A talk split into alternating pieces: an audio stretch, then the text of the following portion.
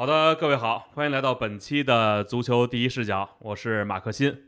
今天我们的两位嘉宾，骆明老师、林良峰老师，二位好。各位网友，大家好，我是骆明。大家好，我林阳峰。哎，哟，就是把这话说齐了。这个前两天啊，就说录完上期节目以后呢，就周中啊，说实话就不想录了，因为你周中就一场比赛嘛。后来骆老师说不行，说这个周中你这欧联决赛很重要，对吧？又有穆里尼奥，又有塞维利亚杯，这怎么就是聊短的你也得给我聊一场？我前两天出差不在啊，哎，没办法，那早回来吧。那今天回来赶紧先来单位，先把节目录了。这个骆老师这也对啊，就是说球迷大家肯定想听这场比赛的一些这个第一时间的快评，正好咱们就聊聊这场比赛。这个欧联杯决赛，塞维利亚一百二十分钟和罗马战成一比一，点球大战四比一，最后总比分五比二击败对手。这个本场比赛，想先问问二位老师，这个观感如何呀？这怎么先乐了？这没包袱啊，这个是吧？呃，怎么形容这个观感呢？嗯，看完暗爽。呃，不，首先这个比赛的过程，这个比赛的过程呢，呃、很折磨人。对，非常的熬人吧？那真的很熬啊！啊，就有一度我是睡着的，然后呢，就这个两个进球里面只看到了一个，然后呢，这个另外一个进球呢，还是在回头再去补看才知道的。就说呢，他那这个赛季呢，我大大这个大大小小的这个罗马的比赛啊，呃，有的是看直播，有的是这个赛后下下来啊，再再再慢慢看，大概看了大概有二二三十场。那么罗马的比赛呢，整体的给人的感觉就是打架、摔跤，就说你让人感觉这个比赛呢，他如果是能赢的话啊，这比赛里面大概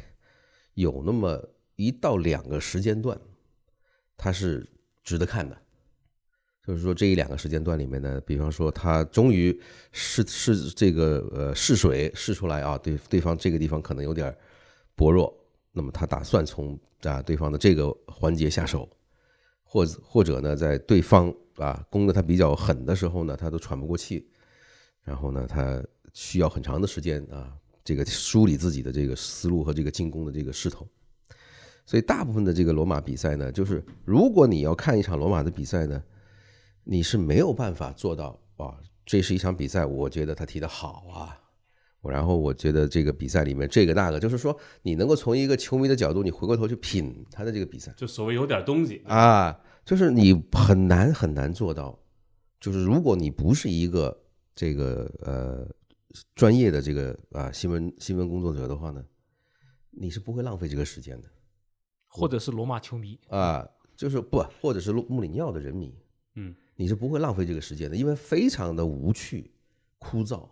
无聊。那么大部分的时候呢，就是你看一个结果，其实因为我我现在是这个觉得，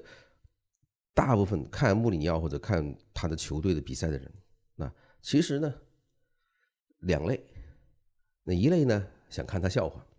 比如像我这种，我刚才说是不是像您这样啊？要么呢就是他的人粉，啊，替他整整天替他呕心沥血是吧？这个生怕他有一点点委屈。那么真正他这个球队的球迷，比方说热刺球迷啊、罗马球迷啊，其实是里面的少数。就说其实呢，就是穆里要去哪个队，这个队的球迷呢也会产生分化。但是呢，正经跟这个球队呢同同同呼吸共命运这么长时间的人呢。他反而变成了少数，引到背后去了，看不见了，所以呢，就变成了什么呢？就是穆里尼奥的人迷和所谓的穆里尼奥的黑子之间呢，就拼命的在这个社媒上撕。当然，就是说这个事情呢，你可以这么说：这个如果你作为一个啊想看他笑话的人，其实这这个赛季呢已经很多次了，非常多。比方说这个这个意大利杯啊，被克雷莫纳淘汰，对吧？然后呢，他在这个呃意甲里头，偶尔能够打进前四，很快又被踢出来。所以这些事情呢，你就会发现，其实作为一个观察穆里尼奥长达十几年的人来讲，你已经得出了，就或者是说你的脑子里头已经一想到他，就想到一个向下慢慢缓缓的这个滑行的这样的一条曲线，或者一个波浪线，就是说他已经。很难再给你有新奇的东西，或者是说给你一个有让你觉得哎，让让人觉得不一样的。因为这一次你看比赛之后，他又是非这个非常老这个两件事儿，扔扔这个奖牌，然后去骂这个裁判，而且这一次呢，又有一点让人觉得不明白的是，你骂一个英国裁判，你用意大利骂他什么意思？对吧？那你骂给谁听呢？你骂给意意大利媒体听，你是想让意大利媒体把你心这个啊心心里的那个怒火给宣泄出去，对吧？因为在场他不会有太多英国的媒体，所以这个事情就比赛而言不是主角。那么他在比赛当中的这个动作，你看，就是说一场比赛，罗马的比赛、热刺的比赛、曼联的比赛，只要他是吧，就是镜头一直要非常紧贴的，就给他任何一个判罚要给他一个镜头，任何一个判罚要给他一个镜头，他戏多的不得了。那么这个比赛其实就是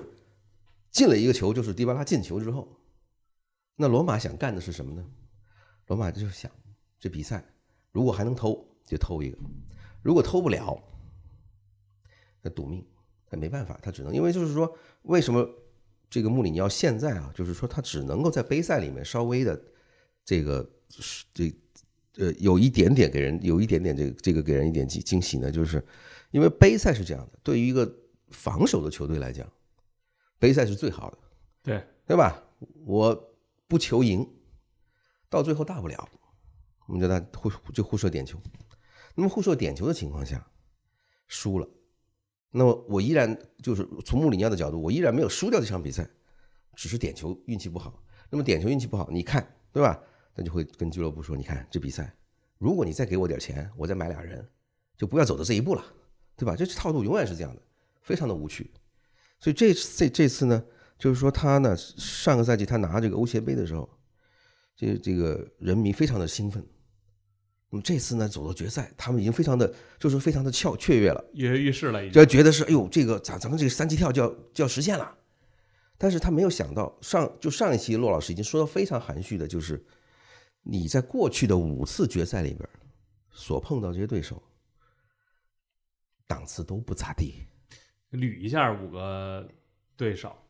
啊，第一次是碰摩纳哥，不是第一次凯尔特人，啊，凯尔啊，欧联杯决赛对，然后是摩纳哥啊，然后呢是这个拜仁，嗯，然后呢是这个阿贾克斯然后是费耶诺德，是吧？这基本上就是在欧洲来讲，食物链来讲，就是就是德德国这边稍微好点儿。真正的，如果你要是碰上，比方说你要碰上都是意大利的，你要都碰上英格英兰超的啊啊，你要碰上西甲的，啊，还真没碰过，这是第一次碰，就相当于是三大联赛吧，对三大就夺就是说德法之外第一次，对不对？所以这一次你看门迪利瓦尔，我我的印象里面他是没有进过决赛的，任何决赛都没有进过。就拿过西甲西乙冠军，就拿过西乙冠军，对？吧？就是说，从这个角度来看，就是怎么说呢？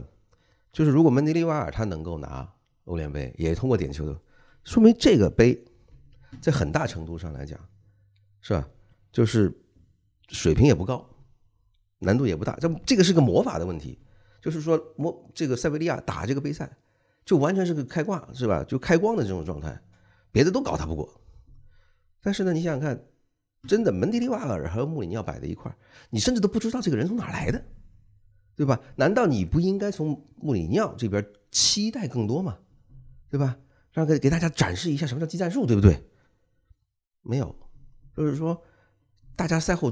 拢在一块谈论的是什么呢？没有人去谈这场比赛罗马是怎么踢的，来回就谈什么呢？那他把这个话题引到了什么呢？他臭骂了安东尼泰勒，然后大家就拼命在下面议论，哦，这个是吧？点球又不给啊，红牌也不给，是吧？然后这比赛里边为什么偏这个塞维利亚那么多？就好像是说每一次他输，他都要成为一个受害者的这样的一个角色。但是我觉得你拿了五次，那貌貌似你也不是那个受害啊，对不对？所以这一次我觉得比赛真的，你有的时候只记住了他在场边的那些动作，是吧？就是说张牙舞爪的啊，活蹦乱跳的，是吧？这个这个怒不可遏的，但是呢，他带的这些球队是怎么踢的这场比赛，你就没有人关心，而且即使你关心，你再把这比赛翻出来再再回顾，臭不可闻，就没办法。说这比赛呢，说实在的，就只是结果才令大家有兴趣，确实啊，就是大家就觉得就是穆里尼奥，我觉得不光是在国外的这个球迷群体里边会让大家分裂，其实在中国球迷群体里，大家也特别的泾渭分明。关于这个他的这个看法，就大家有的觉得朋友圈里就能看出来，有人觉得哇，就是从来就没有这样的一位英雄，有人就觉得这这种就是穆里尼奥就潜力巨穷等等等等。骆老师这场比赛怎么看？呃，上一期节目其实。可惜是，可惜是收费节目，可能有的人没有听到啊。嗯，其实我想从上一轮，呃，上上一次节目延伸到本期话题。刚才一点说过，就是穆里尼奥他为什么此前五次欧战决赛都胜，但他有一个苏超对手，有两个荷甲对手，碰上拜仁肯定是最强的嘛。但是当时里贝里上不了，而碰上摩纳哥，说实话，摩纳哥肯定实力不能说超过波尔图，而且那场比赛他的酒力。踢了没一会儿就下场了，对，其实就是两翼就废掉了一边。所以说，客观的说，穆里尼奥此前五次运气都不错。所以说，我就觉得这一次输给塞维利亚也倒正常，也没有特别多可以说，哎，你你就你就失败者，你是个 loser，也也也也，我觉得很正常的一个结果。呃，另外有一点，就上次我也说了，呃，就是蒙迪利瓦尔，他其实在经验上面是不如穆里尼奥的。我觉得个人从这场比赛。至少是在点球之前，其实穆里尼奥做的更成功。蒙迪利瓦尔，我个人觉得他一开始比赛，我觉得很奇怪，他就不是这种我们想象中的这个西甲球队的踢法。就西甲球队可能说我要把球控制在脚下，我要通过地面组织进攻。大家可以看看，一开场塞维利亚就有很多的这个长传球。我觉得蒙迪利瓦他一定是担心，如果我还是。像传统的西班牙球队一样打传控的话，那么肯定是掉入了穆里尼奥的陷阱。穆里尼奥我们都知道特别善于打反反，你如果倾巢出动打阵地战，打所谓的传控足球，那可能就像我们看世界杯上摩洛哥打西班牙一样，啊，一个反击可能就就让你非常的被动，对吧？打葡萄牙也也也也也大大约是这样。所以说，门迪利瓦尔他可能是想通过他的长传。把罗马引出来，但是我觉得罗马这场比赛至少穆里尼奥是让他的队员很坚决的执行他的，他也不是说完全回收，他是在中场展开逼抢，展开逼抢之后就快速的进攻，进球就是一个特别好的例子，就克里斯坦特断球之后，小曼奇尼一个非常精确的直塞，对，塞给迪巴拉，迪巴拉也非常漂亮的打进去了，就这个时候罗马都是成功的，而接下来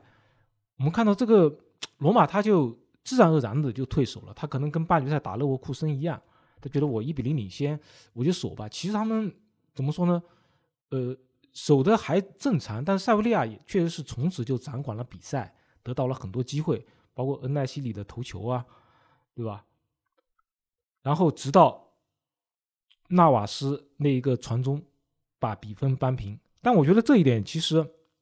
有一点有一个背景，就是塞维利亚他其实后手可能更多一些。我们客观的要承认，穆里尼奥赛前说，塞维利亚可以排除呃二十多个球员，两支塞维利亚打我们都可以。他可能有点夸张，但是确实塞维利亚他留了一些后手。对，举个例子，你像世界杯的阿根廷夺冠功臣右后卫蒙贴尔，他只是纳瓦斯的替补，对吧？然后包括像我们熟知的像苏索、像拉梅拉，也就下半场初派上来的，他也是在本赛季欧联杯中经常是替补。就这个还是属于这种在球迷圈中吧，专业球迷圈里面应该是鼎鼎有名的人物，但都是替补，说明塞维利亚他的后手还是比较多，而且下半场门迪利瓦尔在落后的情况下也是释放出了这些后手，而且，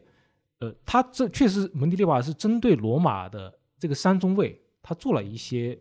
设计，就是我打打边路，因为之前节目中也说过，你如果三中卫的话，那么两翼肯定是少人。而中路是人很多，所以你一定要打开边路。所以下半场我们看到，呃，换上苏索拉梅拉之后，然后纳瓦斯也更多的提前就是要从边路打开局面。而纳瓦斯的制造小曼奇尼的乌龙也是通过这个右边路的传中，我觉得他是 OK 的，没有问题。但确实是罗马他有有一个特点啊，就他的防空能力特别强，他是可能是意甲本赛季呃通过头球进球最多的球队。就他的高空优势很好的，所以我们看到确实是塞维利亚很多传中。就对于塞维利亚可能，呃，可能他也不是说头球不好，他毕竟有恩恩奈西里这样的也算是头球不错的。但是我们看到恩奈西里本赛季应该是大概有三次头球攻门，但偏的很多，确实罗马的高空优势控制得很好，所以纳瓦斯好不容易打开一次边路，制造一个曼奇尼的乌龙，真的是对塞维利亚已经是呃很不错了。而接下来一比一之后，我觉得这个时候比赛又可能慢慢的陷入了僵局，而这个时候反而是罗马，他觉得我可能一比一有点亏啊，而且是一个乌龙，他开始又更多的投入进攻。接下来三个最好的机会都是由罗马制造的，一个是像六十一分钟亚布拉罕，对吧？他是被被门将扑出，然后像八十一分钟贝洛蒂，他也是很可惜的就打偏了一点点，包括这个快结束的时候，这个斯莫林的一个头球也是顶到横梁上面。所以我觉得纵观这场比赛，呃，穆里尼奥还是发挥了罗马这支球队的特点，从这个机会的制造来看，还是。优于塞维利亚的，虽然塞维利亚也展示出他的特点，就他的技术更好，就他的球员可以拿到球之后，摆脱两三个人的加防，他有这样的能力。所以我们看到塞维利亚虽然也出现了像特莱斯抽筋的情况，但我们上期节目其节目其实也说过，就阿库尼亚他在半决赛打尤文的时候很无脑的自界外球拖延时间。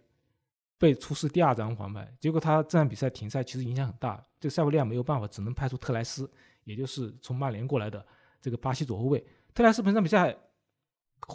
其实踢的也还马马虎虎吧，但是肯定比阿库尼亚要要差很远，而且他是最最先抽筋的，呃，也也在最初就被换下去了。所以纵观这场比赛，我个人觉得罗马还是发挥出了他的特点。蒙迪利瓦尔，当然他中通过点球赢球，我觉得。单从结果上来不错，但是我个人觉得他其实可以做得更好。举个例子啊，你看他九十分钟只换了两个人，你如果是在塞维利亚后手比较多的情况下面，你的牌比较多的情况下面，你应该更多的在九十分钟里面通过你的辩证去扭转局面，而不是坐视罗马在一比一的情况下面还在过那么一二十分钟又制造一次。很惊险的机会，这个其实就是有经验和没有经验的球队呃教练的差别。其实我们之前也是也也节目中也说过很多这种经验不足教练。举个例子，像两年前的呃这个呃欧联决赛，曼联打打塞维呃打比利亚雷亚尔，比利亚雷亚尔那边人不断的换人，埃梅里那边你说斯科亚一个人都不换，对一百分钟还不换人。我觉得蒙迪利瓦可能是觉得我落后的情况下没办法了，所以我就放出大家都知道的两个人物，苏索拉梅拉。但你接下来在一比一的情况下面，是吧？你在在还有其他后手的情况下面，你是不是应该更主动一点呢？他他直到特莱斯抽筋之后，他才把两个边后卫换下去。我个人觉得蒙迪利利瓦虽然说拿到了这个杯赛，而且他他有一点啊，他是三月底上任，他上任之后他两个月就输了两场球，其中。是上周输给皇马，其实意义不大。这个比赛，而且欧联中欧一一路淘汰了曼联、尤文，确实很不错啊。但是从这场比赛也能看出来，就是一个教练在这种胜负决定的关键场合，他的临场应变非常非常的重要。就上期节目我们呃说这个多特蒙德也说到，特奇奇一个很好的教练，他可能也有点像蒙迪利瓦尔，也是带这个球队带的特别好，但是一到关键时刻，他可能进退失据。有一些细节处理的没那么好，所以蒙迪利瓦尔，我们不能说他赢了就哎呀很牛啊什么的。他至少从这场比赛的，我个人觉得，如果我来评分的话，比赛本身穆里尼奥得分可能要更多一点。那么再看啊，其实刚才骆老师提醒了一个，嗯，就说有很多教练呢平时都挺好的，你看他带的队比赛也有内容也有风格啊，但是呢打决赛这个事情，对很多教练来讲。他不只是说考你的业务能力，对他考你的心理，考你的性格，是吧？那么举一个是吧？呃，里皮，是吧？其实我也想到的是他，是吧？里皮世界杯拿了，欧冠拿过，亚冠拿过，嗯，但是你会发现他的这些个决赛，他一场没赢过，嗯，对吧？那为啥呢？就是这么这么一个牛的教练，他为什么的这个决赛，就是老是不能够这个控制自控制自己的命运？要把自己的这个胜负交付给老天，是吧？就是说已经没辙了，剩下就是这帮罚点球的人决定你的成败。啊，你赢，大家可以吹一阵子；输，大家是哎呀，这个点球嘛，还是可以原谅的。但为什么会走到这一步？因为有的时候是身不由己的。比方说像门迪利瓦尔，我相信他之前呢也曾经有过很多次挨边儿，可能要靠近一次突破啊，可能会有一次会让他这个憧憬，是不是这一次我就迈过去了？但这样的次数越来越多，对吧？因为这是他的第一次，第一个主流的锦标。对，那你想，那他对他的折磨是什么？我都这么大一把年纪了，是吧？我怎么办？他心里头会被这这些个额外的场外的因素，对于命运对自己的这些个挑战，他会想很多。他会想很多，我今天有没有穿错了鞋啊？拿这个幸运符啊，拿这个呃吉祥符啊啊，是不是我这个路上一路走过来做了一些个我平时不该做的事情？他会想很多这些个迷信的东西，到最后占据他脑子里的一所谓的技战术的内容会越来越低，对吧？然后我们之前也说过特尔基奇那场比赛是吧？他应该就是可能脑子里头一个劲儿的在想。我这比赛应该怎么打？他没有想过，这队员都已经被这样的一个环境和形势给逼疯了，对吧？很多教练是这样，就是说你很难在里头取得一个平衡。那么作为门迪利瓦尔，他在这个比赛里边动手啊，改变战局的这个这个动作出现的时间不是太不是太快，是吧？显得有点被动，我觉得很正常，因为对他来讲，这种对一个已经赢过五次决赛的人。对他的这个压力是，他没有经验的，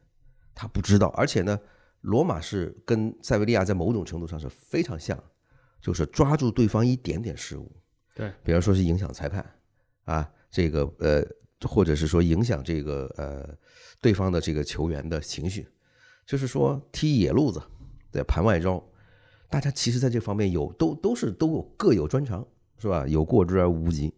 但是这。这个往往我们说决赛无名局是为什么呢？到这个时候，大家想的不再是说我要如何奉献一场特别好看的比赛，no，这个时候就已经是说我能不能够拿到这冠军，对我将来对我这个球员，对我这个教练，将来是一个什么样的历史历史定位，更多的是这被这些东西困扰。所以在决赛里面呢，往大家被紧张的这个情绪所所所这个束缚，很难踢出来一个好看的比赛，更何况。就是说，这两个教练需要这个欧联杯的这个这个程度超过之前任何一次，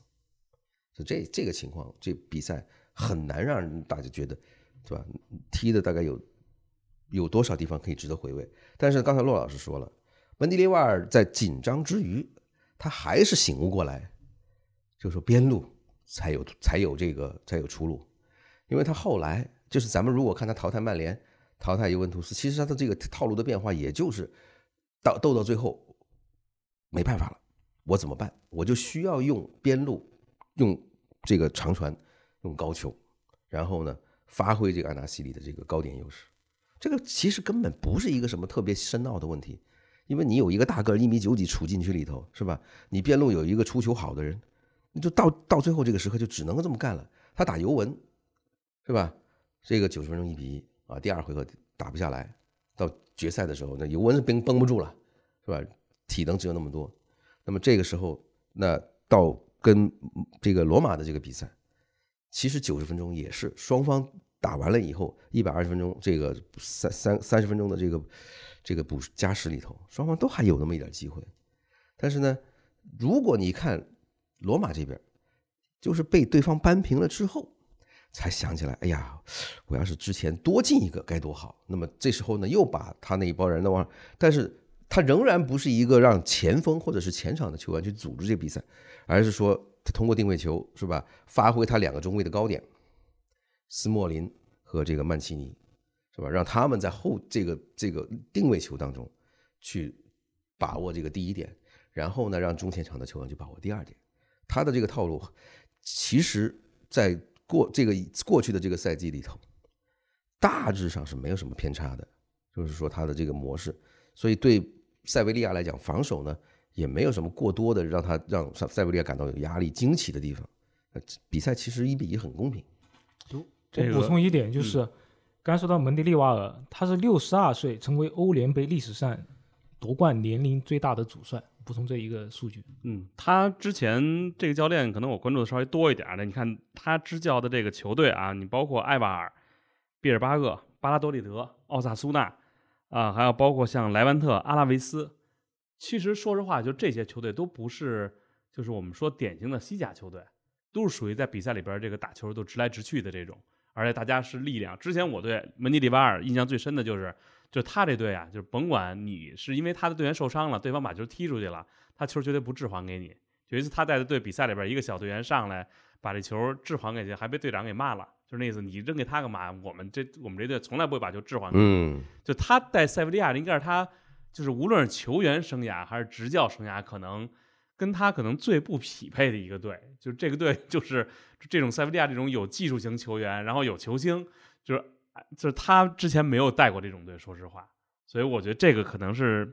就是按就像林老师说那句，我觉得这场比赛单从经验或者说从这个内容上来说，其实穆里尼奥的球队应该展示更多的东西。但我想问一下，就是塞维利亚他为什么这么擅长打欧联？他七次进决赛。全赢了，但是他欧冠就就这么不行。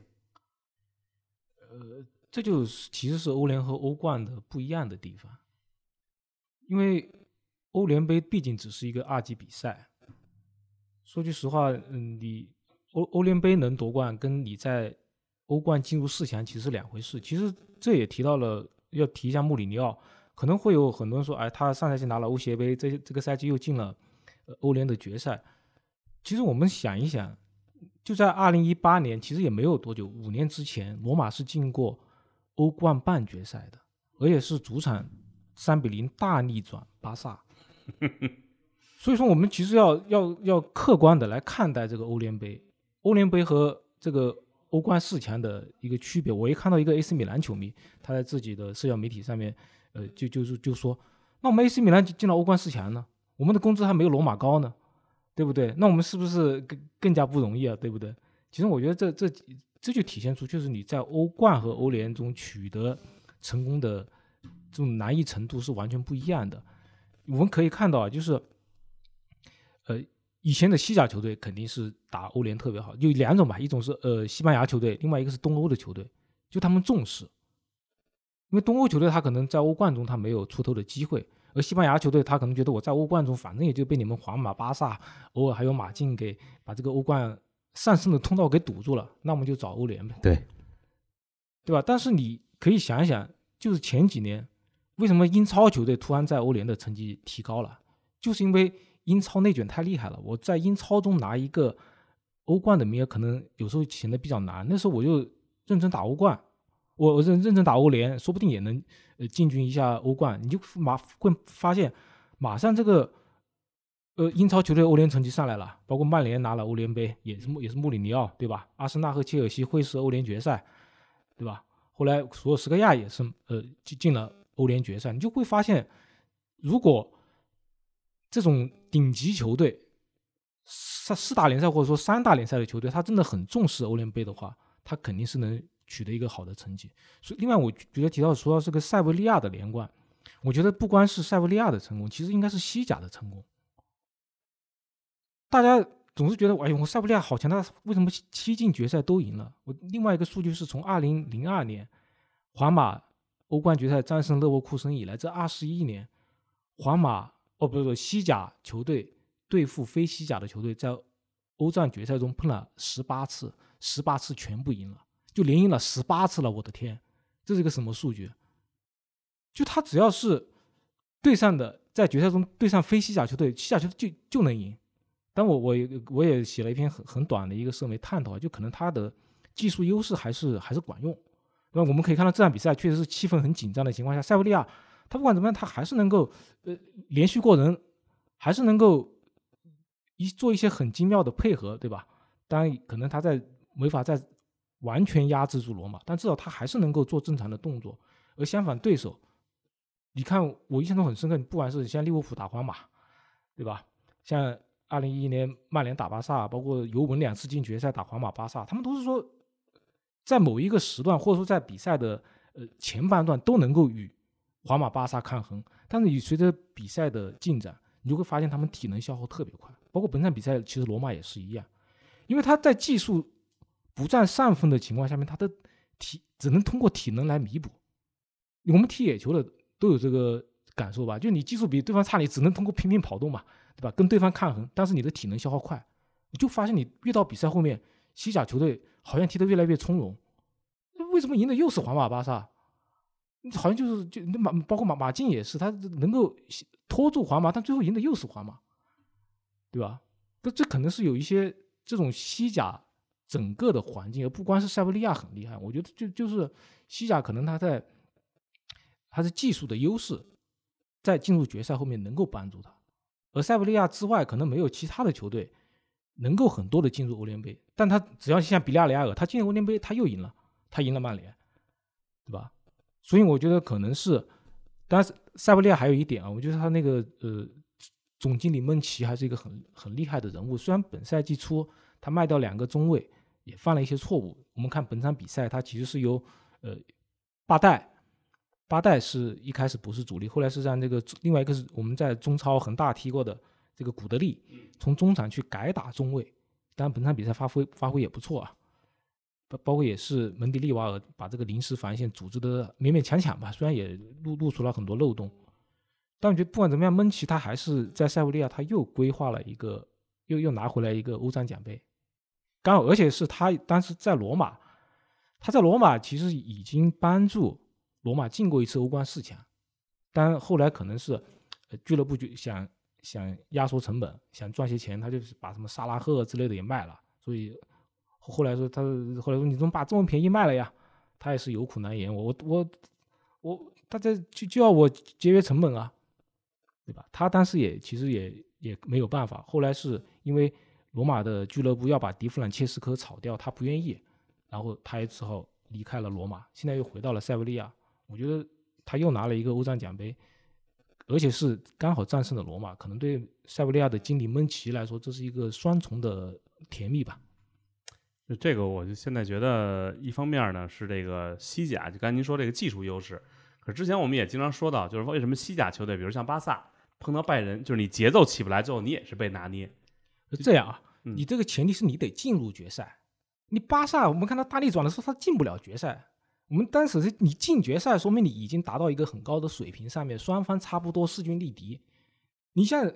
巴萨，他根本决赛都进不了，那那那你谈谈谈什么呢？对不对？你在半决赛就被什么罗马的都被大逆转了，你你你你有有什么资格在决赛里面跟对方抗衡呢？对不对？他没偷了他是很久都没进欧欧欧冠决赛了嘛，对不对？对，就之前进了决赛，反正都。我们刚刚这个前提是你进决赛，说明你这个球队的水平，包括这个呃。队员的能力，包括你的状态，达到了一个可以跟对方抗衡的地步。在这种情况下面，你的技术有优势，不是说你有技术就一定能占优，这个这个绝对是两码事。如果技术也能占优的话，那曼曼曼城早该拿欧冠了，对吧？他一定是你要有这个水平进了决赛，这个时候你才能体现出你的优势。那么我们再看一个另外的一个事情啊，就是呃，欧冠呢，就光看这个这个本世纪。那皇马又拿了七次还是六次？呃，七次。如果加上一九九八年，他应该是在欧冠决赛八连胜啊。那就是说，呃，皇马对这个欧冠的这个掌掌控，和塞维利亚对欧联的掌控呢，其实是差不多的。其实呢，有一些球队在某一项赛事里面是特别呃占优势的，或不是说占心理优势，或者是说这个赛事呢。它有一个时期结束之后，那么原来非常呃幸运的那个球队，他就不幸运了。那我们看，就是在雷米特被巴西拿到之前，这个杯这个比赛呢，几乎可以说啊，就是巴西人，几乎可以说是巴西人，就是他们这为这比赛是为他们造的。一转就大力神，这比赛的接接下来呢，几就几乎可以说是被德国控制了，对吧？而我们再看这个呃，皇马和这个塞维利亚，就是说他们在这个比赛里边，一方面确实得到一些，或者是关照，或者是运气，对吧？因为你作为夺冠的球队来讲，你这个是躲不开、避不开的话题，你确实有幸运的成分在里头。但是呢，这个呃，刚才陆老师说，就是西甲呢，确实在这个本世纪啊头二十年里头，这个技术这一块的优势就。非常大的，或者是引引导了这个整个欧洲足坛的这个发展和推进。那很多现在的这些个球队的呃打法，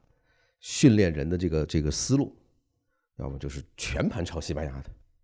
要么呢就是借鉴部分借鉴。但是呢，西班牙的这个足球的最向外的输出的这样的一个过程，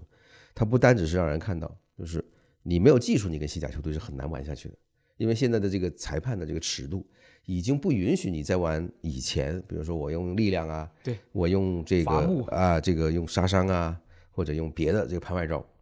就是技术这一块。那么西甲这一块呢，它非常这个领先其他的联赛的一块，就是技术，对吧？它你不管它这个技术在运用的过程当中是不是啊这个取巧，是不是用这个把技这个好的技术用在盘外招这一块，但是他在用球的这一块，或者是就对于这个球的这个控制来讲，西甲的这个水平是平均高于其他的四个联赛，对吧？我们再看这一次这个英超，过去的这两三赛两三个赛季里面，几乎可以这么说，百分之六这个百分之五十以上的英超比赛，至少有一位西班牙教练，这是这个英媒最近啊统计出来的一个结果，就是百分之四十七的英超比赛有至少一位教练是西班牙人。那也就是说，英超的这个最近一段时间的这个啊这个启示，或者是说说他的这个成长，那是离不开这个西班牙这个教练的这个员外啊这样的一个因素的。这个这场比赛结束了，那对于啊门迪里巴尔和这个穆里尼奥来说呢，就是后边何去何从？门迪巴尔呢，我觉得这个拿到这个冠军，而且塞维利亚这赛季成功保级了，我觉得这个还是已经是完成目标了。但是穆里尼奥下赛季会不会继续留在罗马？因为今天我看了那个就咱们小五写的文章里边也提到了，说可能呃下个赛季呢，就大家他如果走，你就觉得你看这临阵脱逃了，或者说对他来说，一个奖杯欧联的奖杯留在这儿是一个最好的告别。但是现在没有拿到，下赛季还在不在？包括罗马会不会再给他这个还有一年的合同？但是今年夏天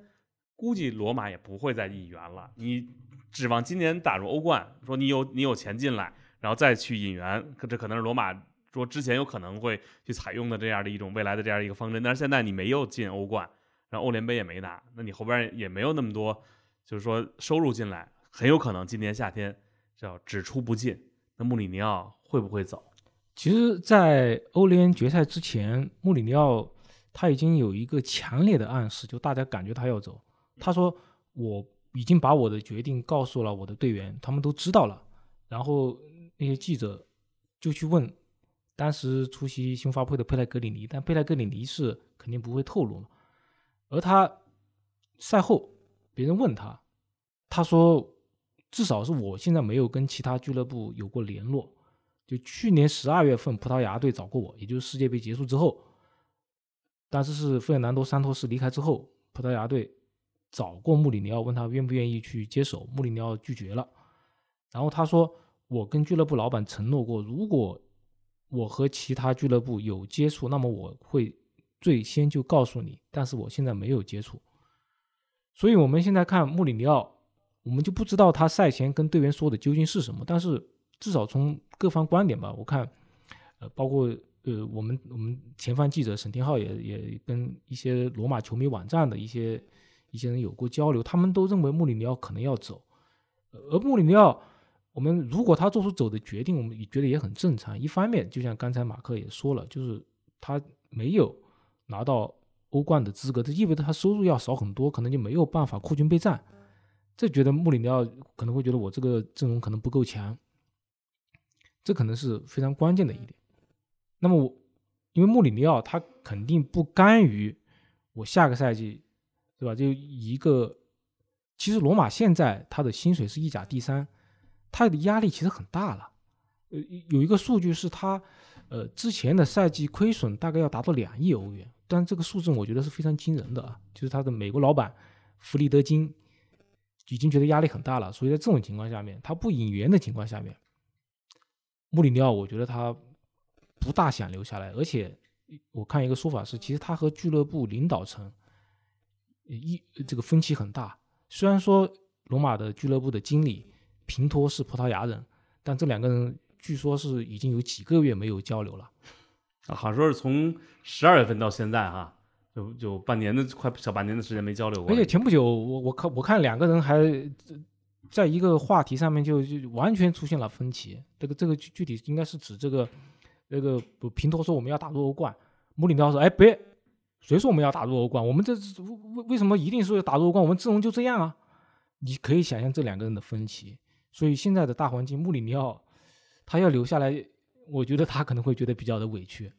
嗯，就这个东，我想起之前啊，我跟那个沈天浩老师还有小伟老师连线的那一期里边，当时我记得谁说了一句话，说到说穆里尼奥跟他队员说，说我今年留在这儿就是给他们带到结束，就是对他们最大的一个鼓励和奖励。就听那意思，应该是下赛季可能不会留在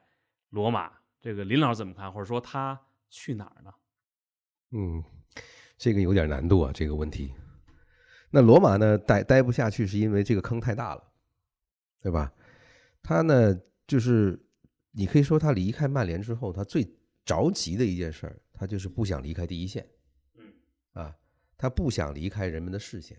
怕把自己放凉了。所以呢，热刺这个机会他一定要接，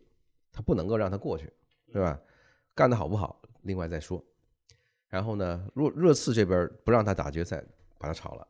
那这个欧联决赛之前又把这个事儿拿出来说，这是这个人是相当小肚鸡肠的，爱记仇的一个人。好了，罗马这个时候又出又出现了，又让他又砸笔钱，又让他再赌一次。就是说，现在他现在的这个情况比较尴尬的是，你看一下欧洲的这些个俱乐部，那么如果你是一个老板。在考虑我要不要穆里尼奥的时候，有几个问题。首先，你会想，你赔不赔得起穆里尼奥个人的这笔钱，对吧？因为怎么地，你现在这个一年七八百万欧你也得给他，对吧？然后呢，他的这个幕僚班子再搭进去，就是说你大概看着这个账单是一年下来，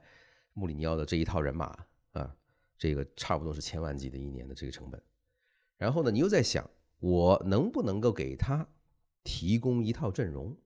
那么这个阵容大概的造造价是多少呢？如果你这个队之前一直都进不了欧冠，或者是说很长一段时间没有进欧冠，你希望他来改变这个这个局面，改变这个这个命运的时候呢？那么这个平均造价来讲，你是大概在八到，就是说八千万到一点四个亿之间的这个区间里头，是吧？没钱。嗯，就下靠下限是吧？八九千万，上限呢，你大概能够走到一点四个亿。那么，如果你要是看啊，如果你的这个兜里头没有这个这这，就是这这是引援的钱，引援的钱之外呢，更隐性的杀手是你的工资。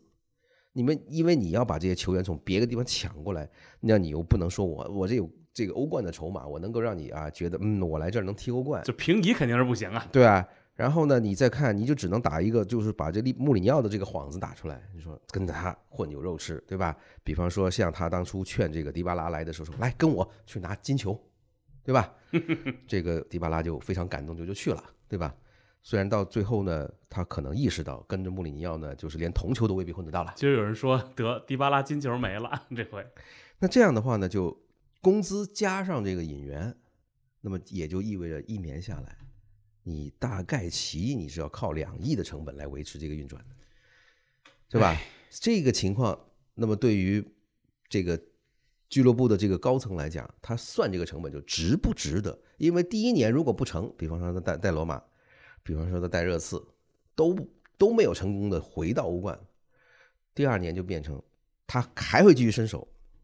他说这个这个阵容不不够，你看我这个人又受伤了，那个人又咋地？你是不是继续跟他？那这个时候就是分歧的开始，是吧？你已经砸了两个亿下去了，本身来讲你就已经觉得，哎呦，就被套住了，对吧？就是说你已经把有有的老板呢可能会觉得，哎呀，我反正这个头也洗湿了，就我来一全套吧，可能就再往再再往里头再再砸点但是呢，这个结果呢未必就因为你说我再我再抠抠俩子出来就能够改变，但是呢，有很多老板就会想，这个好像看着不妙了。那么罗马这个赛季为什么就是一下子巨大的这个转变？就是他只买就是所谓的七百万，你还想指望打欧冠的这样的一句话出来是什么？就是切里克来了，这是这个应该是比较就花了钱比较突出的一个引援。另外呢，他往外放走了六七个人，那么这笔这边这这波人呢，大概转会费为他换回来大概有五六千五六千万欧元。然后呢，这些人一离开，这工资一砍掉，那么又能够省下大概有三四千，就是说一刀下去，这些人走，那么罗马呢可以减少或者是回笼，大概有接近一个亿的欧元。那这个就是穆里尼奥现在就是没有办法让这个罗马能够把这个两条线能够走好，是吧？他到最后呢，他又变成一个什么呢？见联赛里边见见势不妙，是吧？就一直被盯在第六、第七这个位置，就赌欧联了。啊，他就战略转进了啊，就去这个杯赛了。那么，如果是另外的俱乐部看到罗马的这个前前车之鉴的话，嗯，他要算这笔账怎么办？对吧？赌不赌他？当然会有一些额外的这呃额这个比较例外的，比方说大巴黎，钱是不愁的。还有呢，就是皇马呢，弗洛罗尼诺对他依然非常有好感，就几次都想起我是不是把这穆里尼奥再带回来。那这个事情呢，就会给穆里尼奥的这个往下这个下一家呢，可能给出两个这样的一个条件，因为别的是比再比罗马或者是跟罗马平级的俱乐部呢，应该是根本不敢碰他，不敢碰他。那么再低于这个呢，他又他又碰不起了，他他自己又不愿意去，他不他肯定不希望自己在这个执教的这个路上是吧，给人一个什么呢？这个廉颇老矣，那这一直走下坡路了啊，啊一直走走下坡路，一直让人觉得，哎呦，这个看着这个穆帅啊，头发花白，特别心疼，是吧？在大家这个人迷的里头，都拼命的这个表达自己对他的这个是吧？这各种各样的感情和惋惜。那么他肯定在这一块，他不想去带越来越没有经济实力的球队，但是经济实力好像好的球队呢，就已经基本上都找到了自己啊可以长期信赖的这些主教练。尤其是这个赛季的英超，你看这个中游球队来讲，可以说都是因为找对了主教练，才有这么好的成绩，对吧？这一五一六赛季是一个破局的时刻，莱斯特城进了欧冠，啊，打了拿了英超冠军，然后热刺呢冲进了这个欧冠，然后在那熬了五年，啊，这是一个破局。然后本赛季呢，纽卡进了这个这个欧冠，然后布莱顿队史第一次打进欧战，那么这都是教练一下子选对了，所以你看这些对给人的启示是什么呢？应该给年轻的教练一些一些机会，是吧？不要老是因为流量，不要老是因为名气，把自己和和这么一个有争议的人捆绑在一起，没有意义。因为就是说，如果穆里尼奥跟你这个队沾过一次，后果是什么呢？就是你很长一段时间你摆脱不了那个味儿，对吧？就非常的让人觉得，就是说，只要一谈到什么事儿，他的人民乌泱乌泱就来了，对吧？就开始把这个这个这个讨论的变得乌烟瘴气，让你觉得臭不可闻。但是呢，如果这个皇马和这个大巴黎是有这样的，是有这样的机会，有这个实力可以再试的，但是呢，他们愿不愿意？不要说是这两个队愿不愿意，穆里尼奥是吧？愿不愿意去大巴黎也是一个问题。他当然希望马皇马再给他机会，但是呢，现在现实的来讲呢，就是大巴黎可能会更现实一点，对吧？但是法甲这个这个联赛就比德甲的流量还要少，怎么办？对吧？那是不是把穆里尼奥请到法甲，所有这个法甲的流量就他一个人担担着，是吧？是不是要变成这个样子？这又是一个比比比比较有趣的这样的一个问题。如果这么来推断的话，就是德甲可能作为他这种经营方式是不适合穆里尼奥去执教的。那前两天跟人开玩笑说，我说赶赶快去纽卡，人说那埃迪豪不是带挺好的吗？就肯定至少这一两年之内吧，可能纽卡是不太可能。那这么看的话，可能还是就是巴黎理论上来讲是呃更合适一点，因为皇马这这赛季安切洛蒂如果走了的话，就之前好像我觉得大家是不觉得齐达内的这个还是这这呼声更高一点？对嗯因为巴黎他的现在的这个顾问坎波斯，他的关系与穆里尼奥关系很好。另外一方面也是巴黎把这些各路的名帅用过一遍，嗯，基本上都是不欢而散。可能很多名帅对于这个巴黎也有一些忌惮。而穆里尼奥他跟其他的教练可能还是有点不太一样，他是有自己的风格，另外他可能管理比较比较严苛吧。那可能是巴黎就觉得穆里尼奥过来以过来整整风，是不是更好啊？所以他确实去巴黎的可能性稍微大一些。哎呀，这个完了事儿啊！最后这块儿突然看到这个一个群里边，这个严强老师发了一句这个一句话啊，他说他读到了一句超级金句啊，叫 The memory of him is better than the experience with him，就是对他的记忆强于他的一道的，强于和他一道的经历。这句话，两位是否认同呢？关于这个穆里尼奥，大家形容他的金句，我自己都造了很多，嗯对吧？这个没有什么，就是他的这个在人前张牙舞爪的这种这种模样啊，或或者是说他给人另外一个一个面具，给人另外的一个形象的这种事情呢，就我观察到十几年，呃，这基本上是没有什么太大的这个转变，对吧？他要一直要塑塑造的一个事情，就是我是一个铁血的，啊，你们都是娘炮的，对吧？啊，我这个人是一个爷们儿啊，你们呢都是这个，对吧？他要形成，他要总要制造这个对立，对吧？他要把这个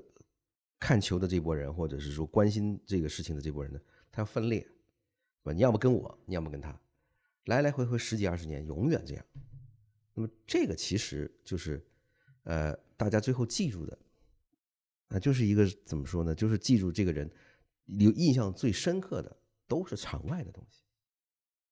对吧？都是场外，他怎么跟人吵架，怎么在新闻发布会上是吧？一键三连，对吧？就做这些事情啊，永远是他给人一个给人的一个印象，就是说我跟你吵架是从来不会输的，只要你敢跟我吵，我就一定能够赢你。但是他的球队带队的成绩，并不能够支持他在这个吵架的过程中提出来的这些论点，所以这个事情呢，尴尬就尴尬在，就是像刚才的这句话啊，是这个记忆要比这个啊经历要好，因为在这一在跟他绑定的这段时间里面，每一个人都觉得焦头烂额、苦不堪言。这个确实是，就刚才这样说的，这个因为记忆会过滤掉情绪，但是可能其实回想起穆里尼奥，你更多的是他的各种段子，就是到最后可能就包括他以前，呃我想从这个战术的方面来探讨一下穆里尼奥。穆里尼尼奥他，呃，为什么现在在欧洲豪门没那么那么吃香了？我个人觉得他可能与这个时代有一些脱节。其实我们之前也讨论过阿莱格里，就阿莱格里，他现在面对这种